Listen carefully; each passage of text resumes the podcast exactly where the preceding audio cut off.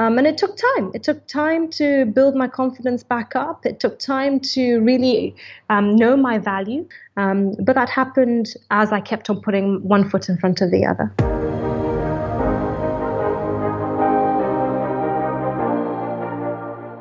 You are a driven international professional or manager, have achieved quite a bit already, but are asking yourself from time to time, what do I really want? How do I want to work and live? Then this is your podcast. I am Gina Friedrich, career and life coach for people who want to actively shape their future. Every second Thursday, I release interviews for you with inspiring, successful, as well as renowned international personalities from the world of business, NGO, and sports. They all will share with you what these questions mean to them, how they handled obstacles in their lives, and shaped their journey to where they are today. You are curious and don't want to miss anything? Sign up for this podcast right here. And now let yourself be inspired on your very personal journey towards the future that you wish for. Hello and welcome to today's episode number 45 with Linia Patel, an award winning nutritionist and dietitian in her final year of her PhD. And as a dietitian and nutritionist, she focuses on sports and public health.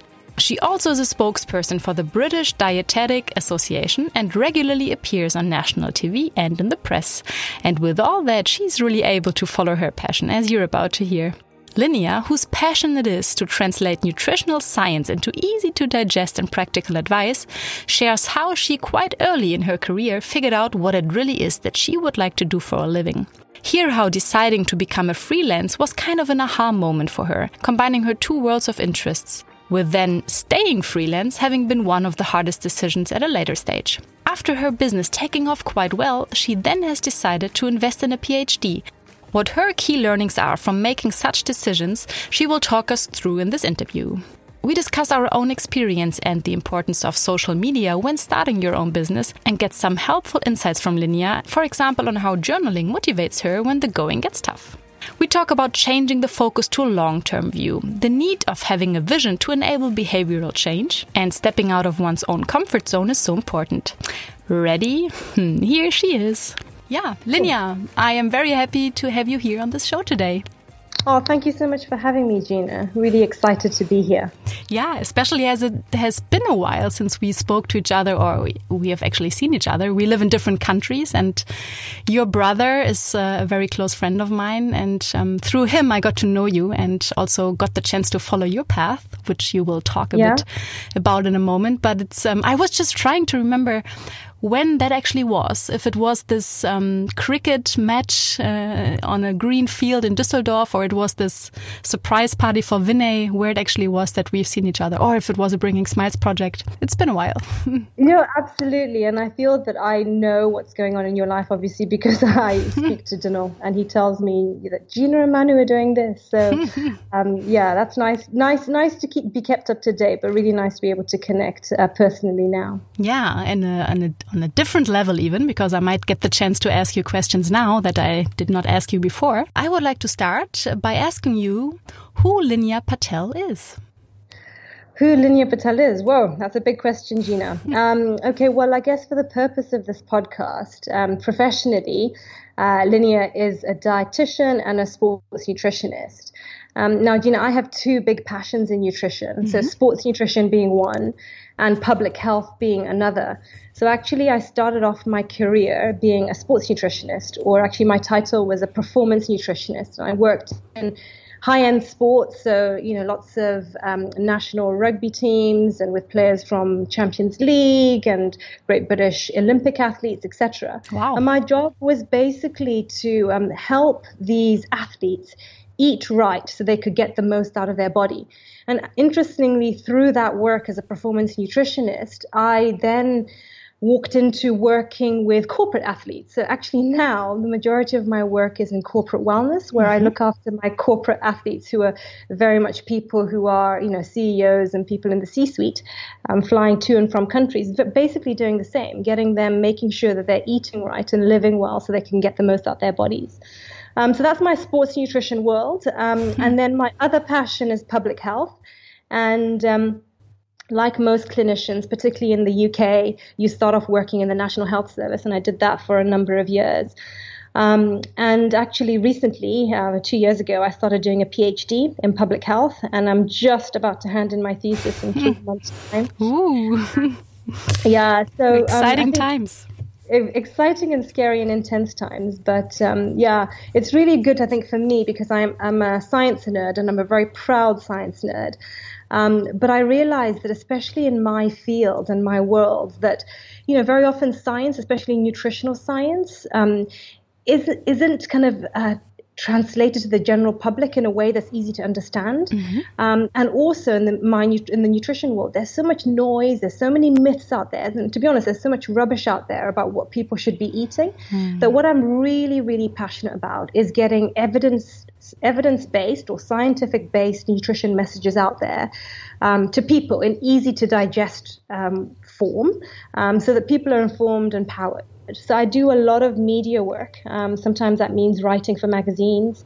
Sometimes that means providing expert quotes for newspapers, mm-hmm. um, and also working a lot on TV um, as a nutrition expert wow, that's really a lot of stuff that you do. But still, there is this red line that is uh, connecting all of uh, that you do. And I was just thinking, um, I mean, I'm still kind of feeling like a freshly user on Instagram, but you are sharing there as well um, a lot of interesting insights and also the facts that you've just mentioned. And I was also just. Uh, thinking that when, like, I don't know, two years ago, I spent a lot of time also trying to understand this nutritional world and what is possible. And also in the end, I decided to really try to to find the facts that are that are clear to me and not so much yeah. like all these different opinions like you've just said because yeah. I was um try back then I was trying out to um leave out meat for uh, for some time it was a challenge I put myself in for 30 days but that's a different story but I completely agree there's so much information out there and it's good to have a source that is yeah. reliable and that is really based on scientific results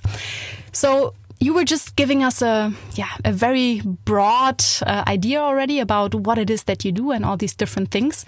Yeah. and i was just wondering that from what i saw you knew quite early in your career that the field of nutrition was exactly what you want to focus on. Yeah. And yeah maybe you can share with us what if you had an aha moment or something that was actually bringing you closer to knowing that this is your path that this is what you really want to do yeah, well, interesting actually because I didn't before I went to university. I didn't think I was going to do nutrition. I always always wanted to be a vet, um, mm-hmm. and then I actually worked as a vet assistant in my kind of gap year before university, and I realized actually veterinary science was not for me. And then at university, that's actually when I went into doing medicinal chemistry, biochemistry, thinking I want, I knew I loved science. I wanted to be in science, but I didn't know quite how that would kind of pan out. And at university, I realized okay, doing science was great, but I like to be practical. So I wanted to be in a, a career that helped me uh, be immersed in science, but to be able to apply it. Mm-hmm. And actually, one day when I um, I did some shadowing after my first degree, and I was shadowing different health professionals from like medical doctors to pharmacists to uh, dietitians. And it was when I shadowed a dietitian, two dietitians. One was at Red Cross Children's Hospital and one in um, the sports science. That I both those days that I did the shadowing, I remember coming home and just having a real warm kind of but a peace in my my my heart and excitement that this was where I wanted to go. And so from then on it actually is when I kind of did nutrition. So I've actually done nutrition the long way around because I had to start again and do another degree in nutrition and dietetics. And then I guess for me, I don't think I've had a particular aha moment in how my career has shaped out, other than knowing I had two passions, sport and public health, which are very, very different uh, passions in the nutrition world. And I always actually thought that I would have had to choose between each path. And there's been earlier on in my career, I had to just focus on sport and then keep public health at the side and just focus on uh, public health. Uh, and not merge the two. But maybe the aha moment for me if I was to think of one, was when I decided to go freelance. Mm-hmm. Because being a, a, freelance and being a consultant means that I can do both the sport and the uh, uh, the public health. So yeah, and I think that from I've been freelance now for nearly ten years, um, and I'm so blessed because I can kind of work in both the fields that I love to work in, hmm. which is very different that's very rewarding. Yeah, I can imagine. I, I would have also mentioned that that it's like over ten years now that uh, you have uh, started being self-employed and being your own boss and what you do. Um, yeah, was that a hard decision for you? to go you know, that path? You know what's what's funny, Gina, is I think when it, when I jumped into freelance, being freelance, I think I was a bit naive, and I thought that you know I had got five years experience by then, and I thought it was going to be super easy. I had thought I had you know made my network, and it was all going to be like you know it was going to click into place, and it was going to happen. And actually, it didn't just happen, and it's taken time um, and a lot of lot of work and hours mm. and um, to kind of get to where I am at now. So maybe going freelance wasn't the hardest decision for me. The probably the hardest decision. I probably got two in my career, and I think the first was staying freelance because mm-hmm. if I remember the first two years, I mean, I couldn't pick up work as easily as I thought. Um, and it happened to be the same time there was an economic recession. So, you know, very much in terms of nutrition and private practice, nutrition tends to be a luxury. So, in times of economic recessions, people don't tend to spend on that. Hmm. Um, and yet, still being able to stick it through. And, you know, sometimes I've had to go back and take a part time job. Um, while I still, I'm still kind of feeding the, you know, the nutrition projects that I want to actually happen. So I think being able to stick to it um, has, for me, being the biggest challenge. And I actually think maybe even is maybe one of my greatest strengths is the fact that I've got stickability. That's even a word. I like that word. and and determination. So you know where where I'm passionate about something, where I really want to make it work, um, I, I do put my heart and soul into it. But that doesn't mean that it's not come easily because there's definitely been um, hard periods um, in this in my freelance career.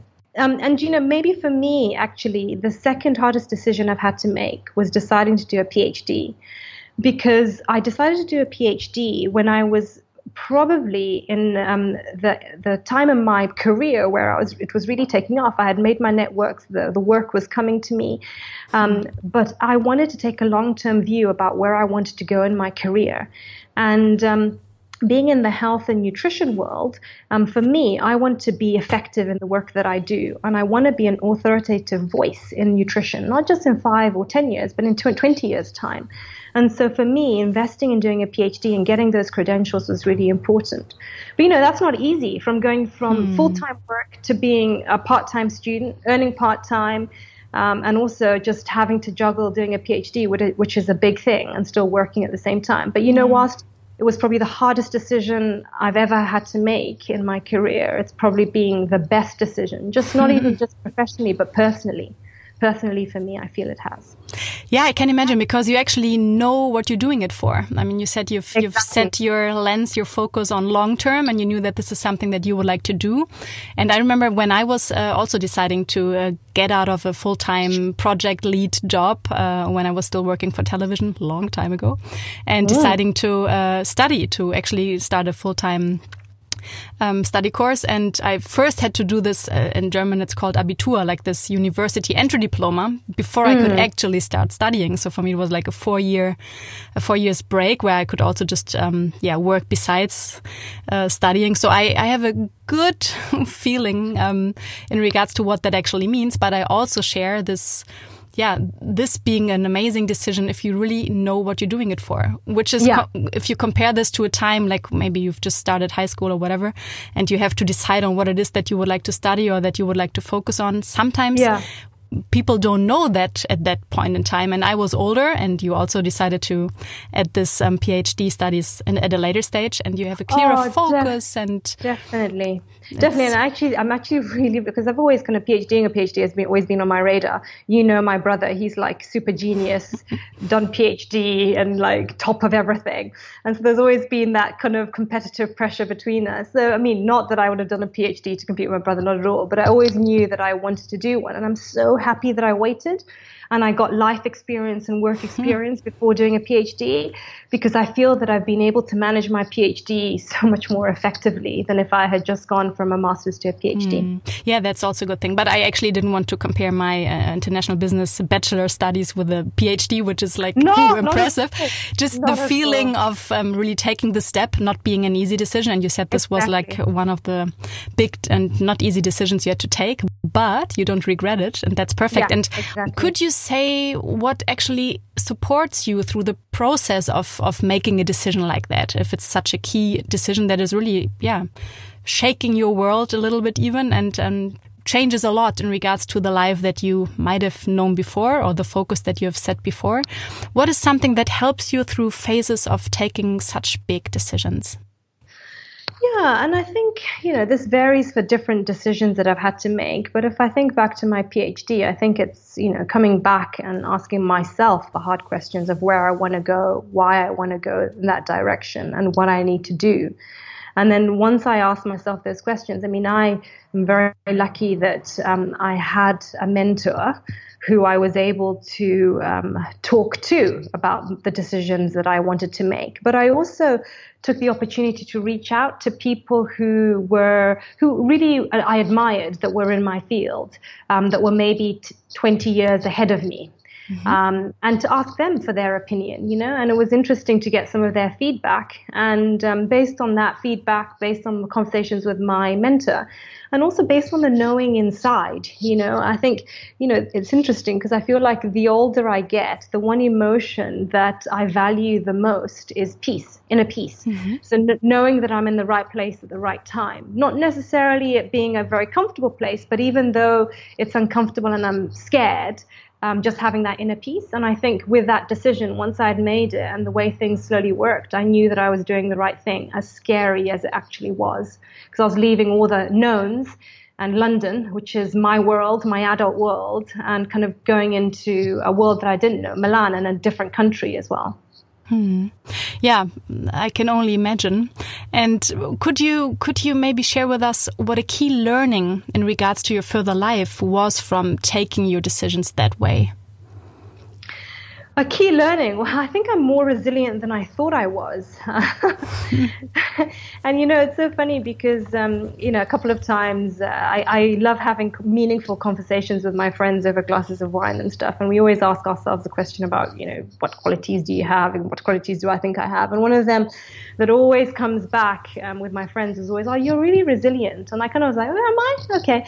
But actually, I think doing this PhD has taken my resilience to kind of um, different different levels. You know, I it's not been easy. I feel feel like uh, you know I've fallen 101 times, but I've always been able to dig deep, dig deeper, and pick myself up 102 times. And I think if I look back at one characteristic that I have that I, that I'm, i value is the fact that I'm optimistic. So I see, I see I see the best in every situation. It takes me a while sometimes. I have to process the obviously the emotions that I'm feeling, but I'm still able to see the best in that. Um, and the same even with in uh, in people as well.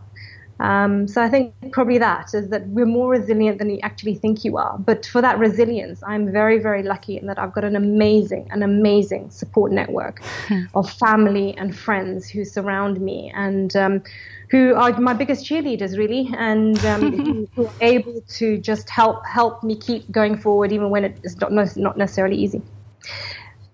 Yeah, thanks for sharing this so openly. Um, maybe at that stage, I would like to go back one step because you have mentioned that you have looked at your plan and what it is that you would like to do or achieve more in a long term, uh, mm -hmm. from a long term perspective. Could you say what kind of difference that made, putting your yeah your lens, your perspective more on a long term goal or a long term thing that you would like to achieve? Yeah, you know, and I, I, it's so funny because in the field that I work in, in nutrition, you would never believe this, Gina, but behavior change is the biggest element of the work that I do. For me to be an effective dietitian, um, I need to be asking questions that get my clients and my patients to want to do it. you know, and um, one of the things that I always talk about with my patients is the idea of having a vision, knowing where you're going and if in your if in your life you know where you're going, you can kind of start breaking that down to you know what does that mean in my professional life, my personal life, and my health. So I guess for me it is is this having this vision of knowing that I wanted to be um, to be effective in the work that I do. And to be effective, it just meant that I had to follow, uh, you know, a path where I maybe upskilled myself with the, with a higher education, where I worked on different projects, etc., etc. And then I think it's just breaking it down from the, you know, from the 20 years, if that's where I want to be. What does that mean in the 10 years, in the five years? What does that mean now? And actually, is this a good decision now to do a PhD? And for me, it was because, um, um, I, I, as I said, I, I, have the availability to make myself freer to be able to do it. Um, and um, it was for me a good opportunity to just go and experience another country as well. Hmm. Yeah, you were just saying, um, and that's actually a very interesting point because that's also, of course, part of what I do and like helping people to grab this vision, to feel yeah. into that vision. What would that actually mean? How would that feel? What would that change? And doing a little deep dive and taking a look around that vision. And um, yeah. this uh, definitely creates yeah, a different, a different drive, a different motivation. And um, thanks a lot for for sharing that, um, which actually is something that we share in the work we do. Yeah, um, I mean, yeah, I do, I do it for health, but and I've had the support of getting a, a, a career coach to help me shape that vision a bit more, mm -hmm. which has been so valuable. And I wish I had done that earlier on. I actually also um, back then when I started my own business, I also decided to to take an expert in who was also um, a, like a profile coach, and she was an expert in regards to really figuring out what my golden thread is because I thought like there is none. I mean, I've did mm. so I've done so many things, so many different things. I went back and forth, working, studying, and living abroad, and so on, mm. and changing industries. And I always thought like, okay, there's nothing that combi combines all this. But then this lady actually helped me to find the answers also to to figure out who am I as a coach and what is what is it that I can add value to and what is actually building on my experience to then help others to find their path. And for me, it was actually, yeah, mainly these many many times that I was, um, yeah, refocusing and trying to find more and more what it actually is that I want. So yeah, uh, exactly. I, Find, finding your why is so so important yeah. So that's uh, definitely something that I am also super happy that I've done that. It probably would have taken me much longer if I would have yeah. tried that out on my own.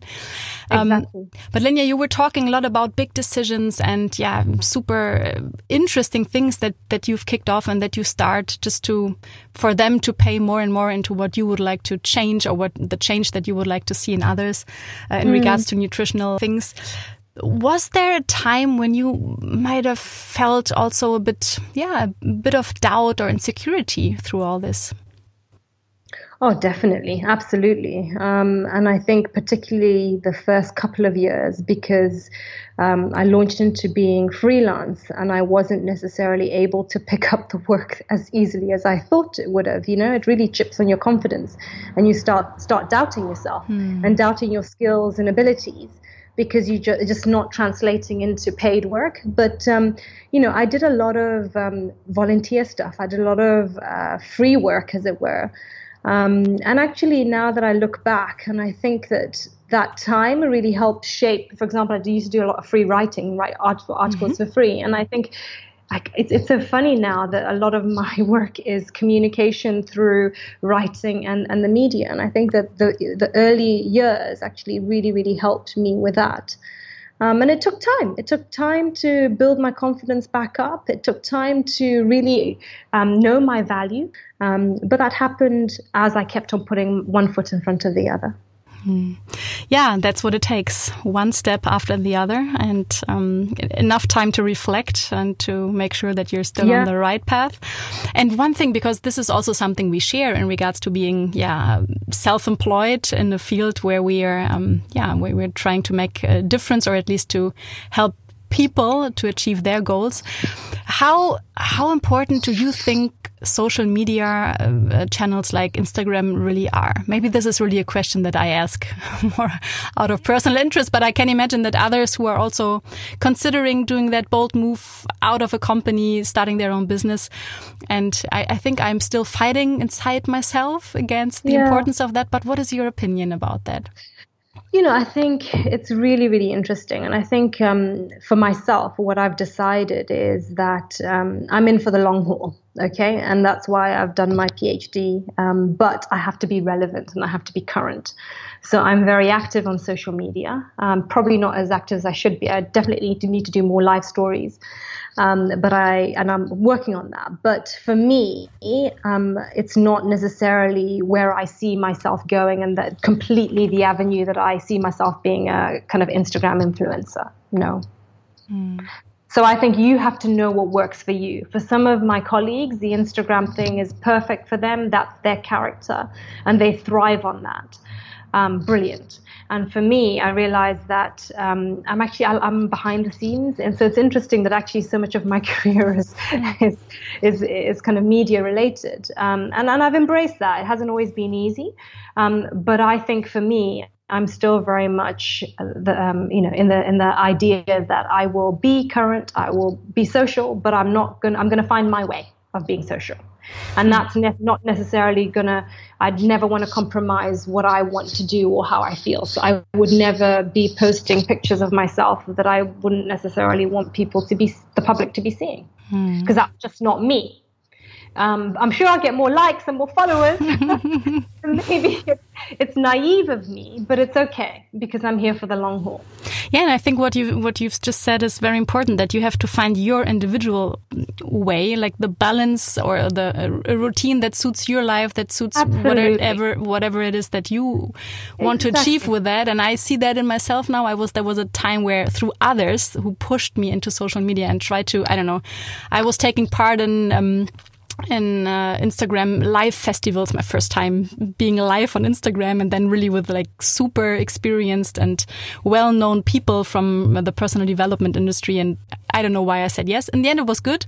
But through that, a lot of things happened and also interview requests and so on. And then oh, I really felt, yeah, it was. Thank you. But I also realized then, I mean, afterwards it was like, okay, Gina, you can do it. And I never wanted, wanted to do it. I really did not see myself there and I didn't okay. want to be, like you've just said, like the social media person. And then I felt like, okay, it's not that bad. I can do it. Just like the, the, the few one or two days afterwards, I really felt en engaged and encouraged. And now it's all gone again. I think okay. I'm barely posting something and I just feel that this is not me so much yet. I don't know if this is going to change, but um, yeah, just interesting to get your perspective on that. No, definitely. And I think for me, it, it, it's been that. It's also being saying, okay, well, what's my journey? What's my way of doing things? Uh, you know, it's very easy, and I've done it, and I fall into this, is where you compare how other people might be doing it and you think that that's working for them so maybe it'll work for me but it just doesn't feel like it's me you know and being mm-hmm. confident enough to say this is my way this is my style and i'm going to go with this um, but I think you know we are living in a world where we have to be more social, and I think not not engaging is, is not wise because you want to be effective. You want people to be able to to to reach out to you, but at the same time you have to find the balance, and finding that balance is maybe something that you know I still feel that I'm trying to do as well. Hmm. Yeah, and also this for me it was always like who really cares what I have to say or what I could have to share in regards to all these aspects because I think there are a lot of people out there in the same profession and doing that heavily. And for me, it was like there are so many opinions or so many things out there. I don't need to say it again or in a different way. And that's yeah. also why I then started this podcast because I thought like, okay, this is a way I can really add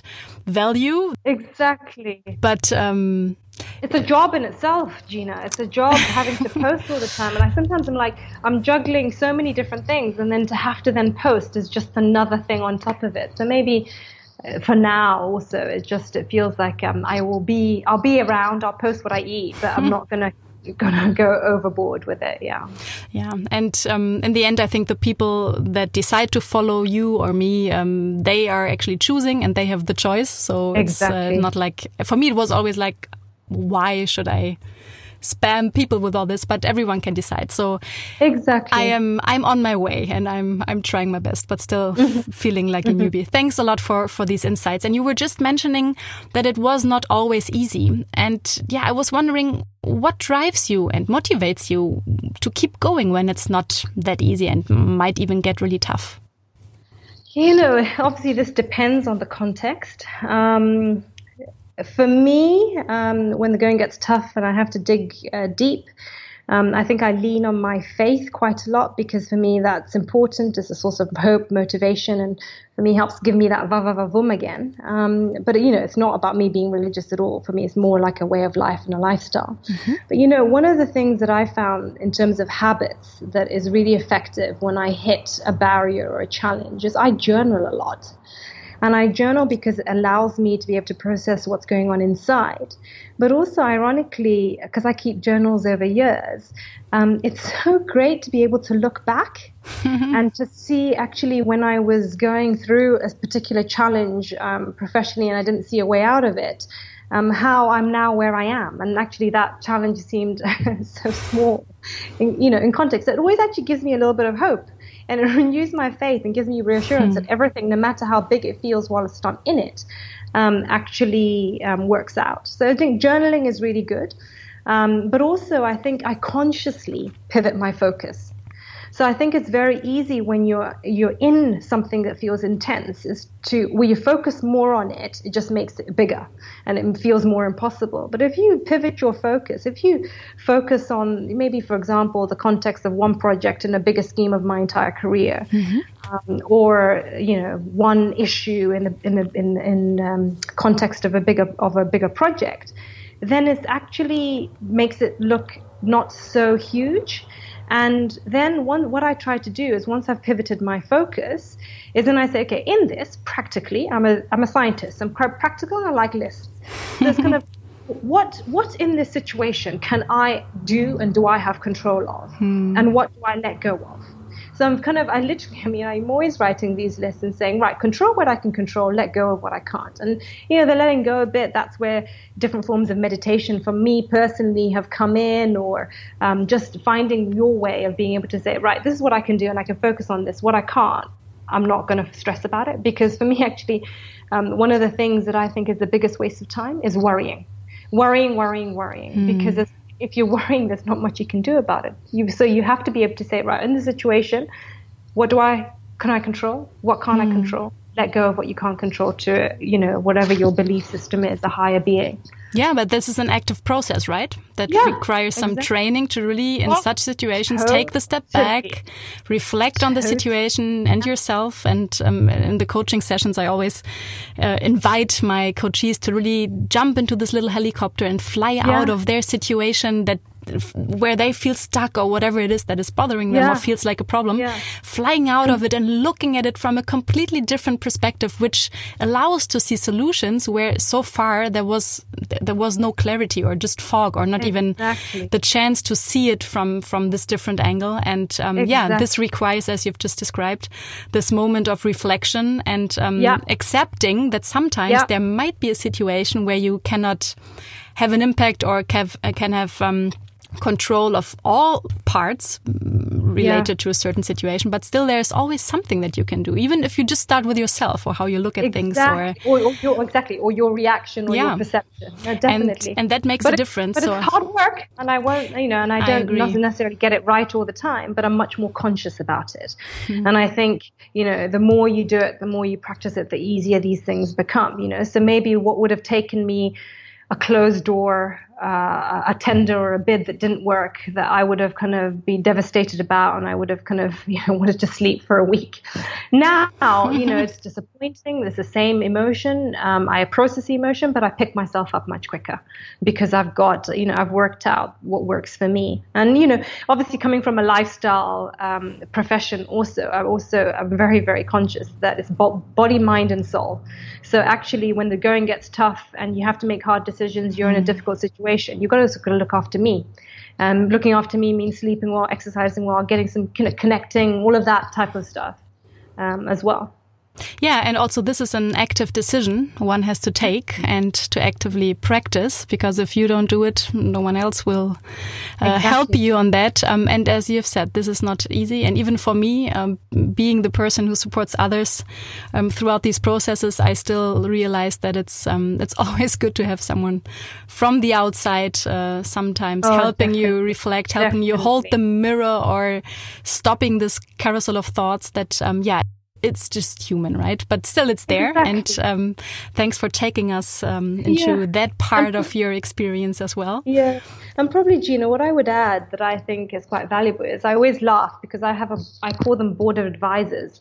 You know, people who my board of advisors, people who um, are able to speak into my life professionally, personally, in a very honest but loving way, you know? So I'm able to go to them with challenges, and they're also the ones who help me see things from a different perspective when perhaps I'm so stuck into the problem or the issue that I'm not able to, mm. to, to see the point of view. And I think, as you said, I think it's really, really vital to get that external view as well.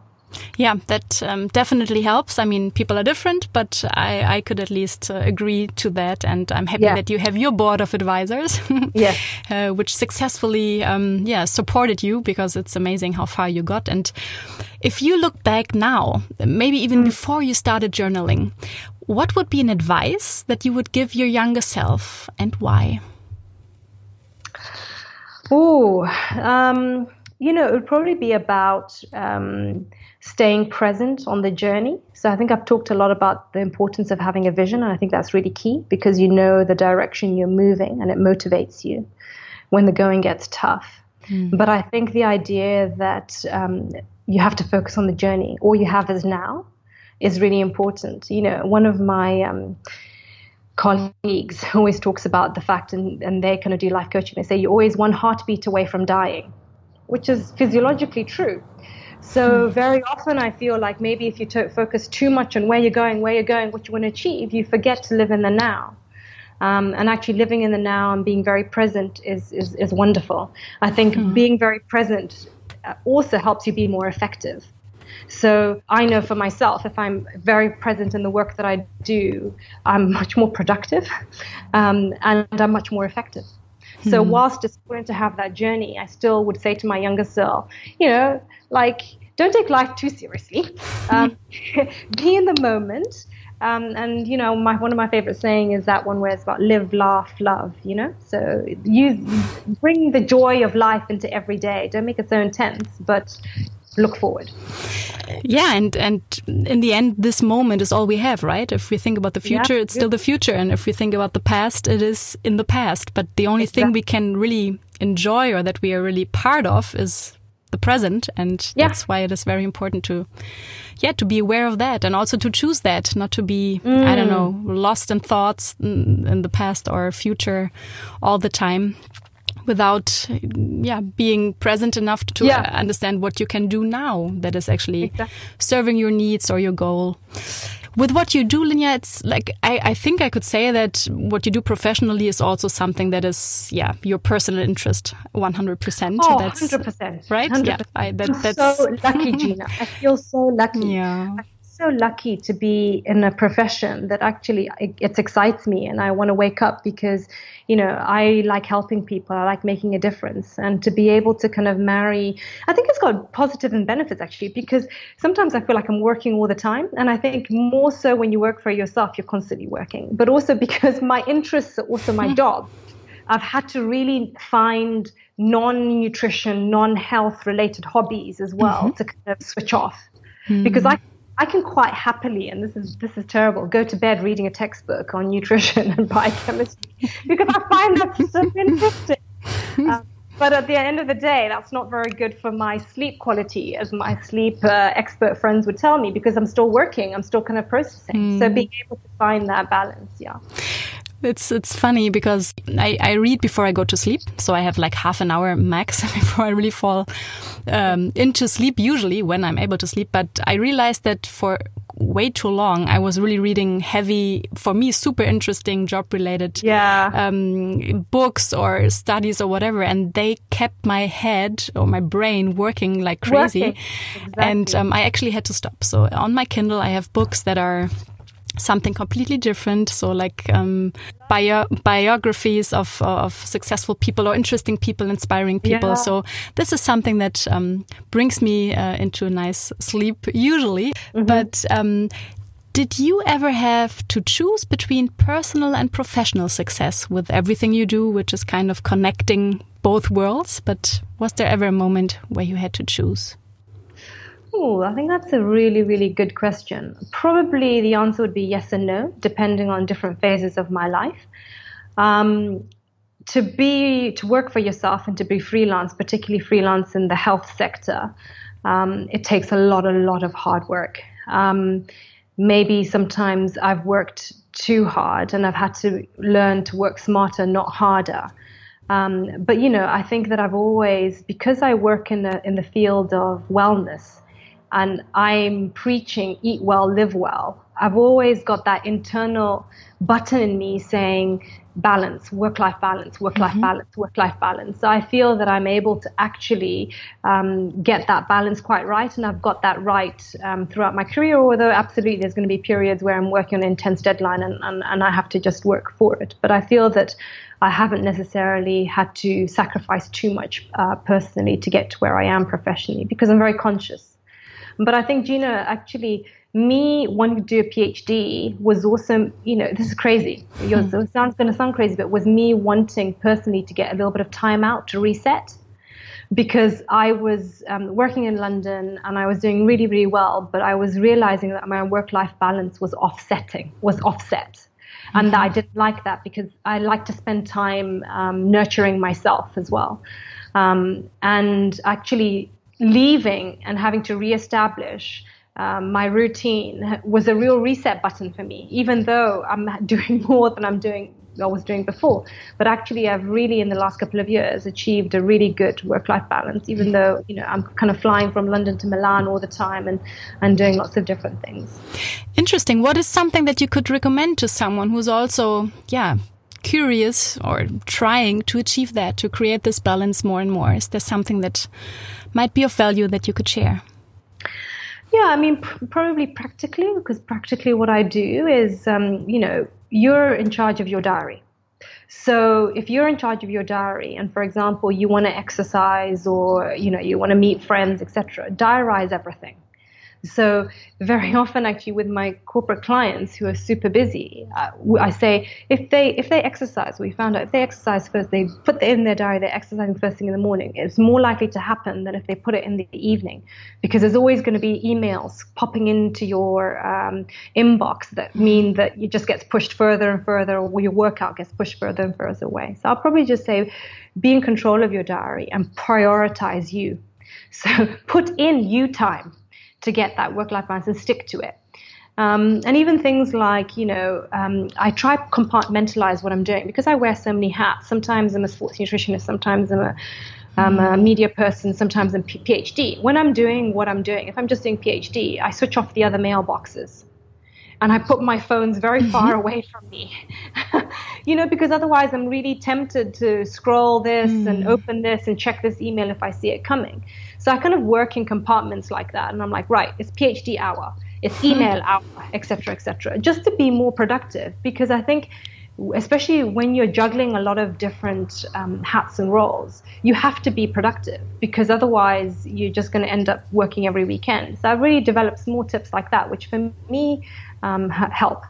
Mm-hmm. Yeah, very interesting. Thanks for sharing that. And to this me time uh, that you've just mentioned, I uh, got also recommended by a friend who said, like, "Hey, Gina, you're doing so much, and do you ever celebrate your, your successes and all these milestones that you achieved?" And of course, there was a lot of stuff happening the last year, and also already this yeah. year. And she said you should take time to celebrate in between. And um, I liked her advice to book something that you would really like to do, like or like a massage. Like just book yeah. a massage like a couple of months in advance, put it into your calendar, and you will definitely forget about it the next coming weeks. Up. And then it pops yeah. up the reminder like, oh, tomorrow you have a massage. I really like yeah. that approach to make sure you, you secure yourself some time to, yeah, totally. to have time for yourself or just to, um, stop thinking, stop working and just do something so, completely different. So Definitely. I also think that I have a FOMO, fear of missing out. So, like, if if I spend all my time working, I'm like, oh, my friends are hanging out, and I want to go have fun. So um, it helps to have a little bit of FOMO because it always means that I want to be here, but I also want to finish here so I can be there. mm. Yeah, uh, I, I, can imagine that with your busy life and all these different projects and things you're working on, um, it's very, very important to to um, keep control of all this and to keep the balance. Yeah. And Linia, maybe one last question that I'm super curious to know. Throughout all mm. these years and all these different decisions you took, and the outcomes that you have achieved, what surprised you the most? Ooh, my goodness. Um, that's a very good question. What surprised me the most about You know, I think actually what surprised me the most about myself is you would never believe this, Gina, but I'm an introvert. So I'm much more a one to one person than a group person or an out there person. And yet, ironically, a lot of my career is very much out there. Hmm. And one characteristic that I I do have, even though I'm an introvert, is I'm I have I'm, I'm not scared to step out my my comfort zone and take risks and I'll do so even though you know my hands are shaking and my legs are trembling and all of that. Um, and I think that's actually um, had an integral part into the reason why I have been successful in nutrition because the opportunities have come, and whilst inside of me was screaming, "Nah, don't do it! You, you know, stay to yourself. You don't want to do that." you know you you're, you're not a good communicator in public etc etc you're a, you're a one-to-one person i took it i took those challenges and actually initially super hard super uncomfortable but each time i do it i still get nervous but i get better and better and better i've surprised myself so much that i actually have more um, ability in me to take risks and to get out there which I think has really um, made a difference yeah, so getting out of this comfort zone. I always call it like dancing at the borders of my comfort zone. This is how it feels. And I was smiling all the way through what you've just shared now because I experienced exactly the same. And I am also more an introvert. And um, for me, it was also like being out there, show my, showing myself, being invited um, like as a speaker and many, many more different situations. And every time I felt exactly what you've said, like, I was, I felt fear. I really felt it in my gut. I was sweating. I was shaking and I've learned a lot trying also to understand what is actually happening inside of me and why this is happening. And I learned mm. that it's exactly that moment that I have to say yes. Accepting yeah, that challenge exactly. and growing and oh, yeah, yeah, exactly what you said afterwards it was like okay you can do it. It's uh, then in the end you always have to decide on whether this is something that still feels good and that you would like to do more of. No absolutely. Absolutely. I mean for me of course this is not uh, the recipe for everyone but i i was just smiling listening to you because this is exactly yeah how i feel I, I love i love the fact that you said dancing. What did you say? Dancing? Dancing at the borders of my comfort zone dancing at the borders of my comfort zone. Oh, yeah, that's me. And I think that for me has been the thing that surprised me the most about myself. And you know what? I, I was just recently listening to a podcast. I'm a podcast addict.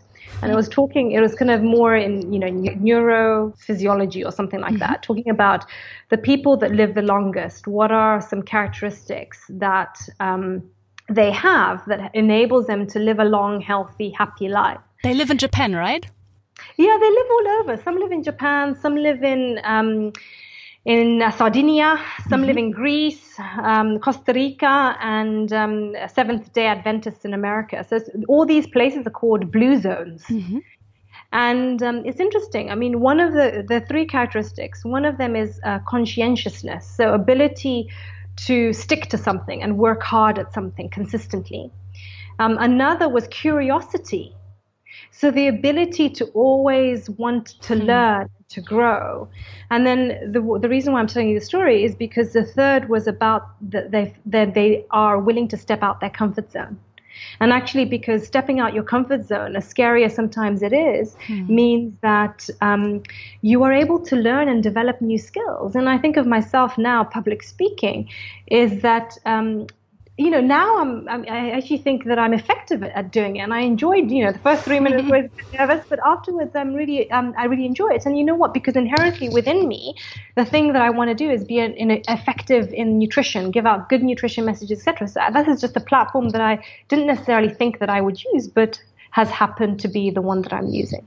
So yeah yeah, and these things happen when you actually take this one first step. Other things yeah. happen. And for me, it was really like so many times that I could never have expected what comes out, uh, what is a result out of this and what might get triggered through this and what opportunities uh, might come up. Um, it's interesting once you get started, once you're curious, as you've said, once you try this one step outside the comfort zone, other things get possible. And we all might be so surprised if we just do that yeah. once Definitely. in a while and yeah, surprise ourselves and the people around us. Olinia, yeah. that was so amazing. I just looked at the time and it's like, what? I know. I'm so thankful, really, that uh, you have said yes to this talk and you were so openly talking us through your experiences and how well, you I actually. Hope, I hope it's um, it's okay. Oh yeah, it's only okay. Okay. Good that you asked. Okay. no, it was brilliant. It was really, really very, very interesting and inspirational. And I'm sure that people that were just listening uh, will share that. And maybe they share that even in a comment or so. Linia, thanks so much. All the best for all the challenges that uh, you have ahead of yourself. I am looking Thank forward to so seeing you again soon. likewise. Likewise. Bye. Bye bye. Are you currently facing a challenge that requires leaving your comfort zone, or you would like to look for one as a next development step? Let's see how I could support you as a career and life coach and book your free initial consultation. Visit gina-friedrich.com or send me an email to coaching at gina-friedrich.com. I am looking forward to hear from you and sending sunny regards from Düsseldorf in Germany. Bye!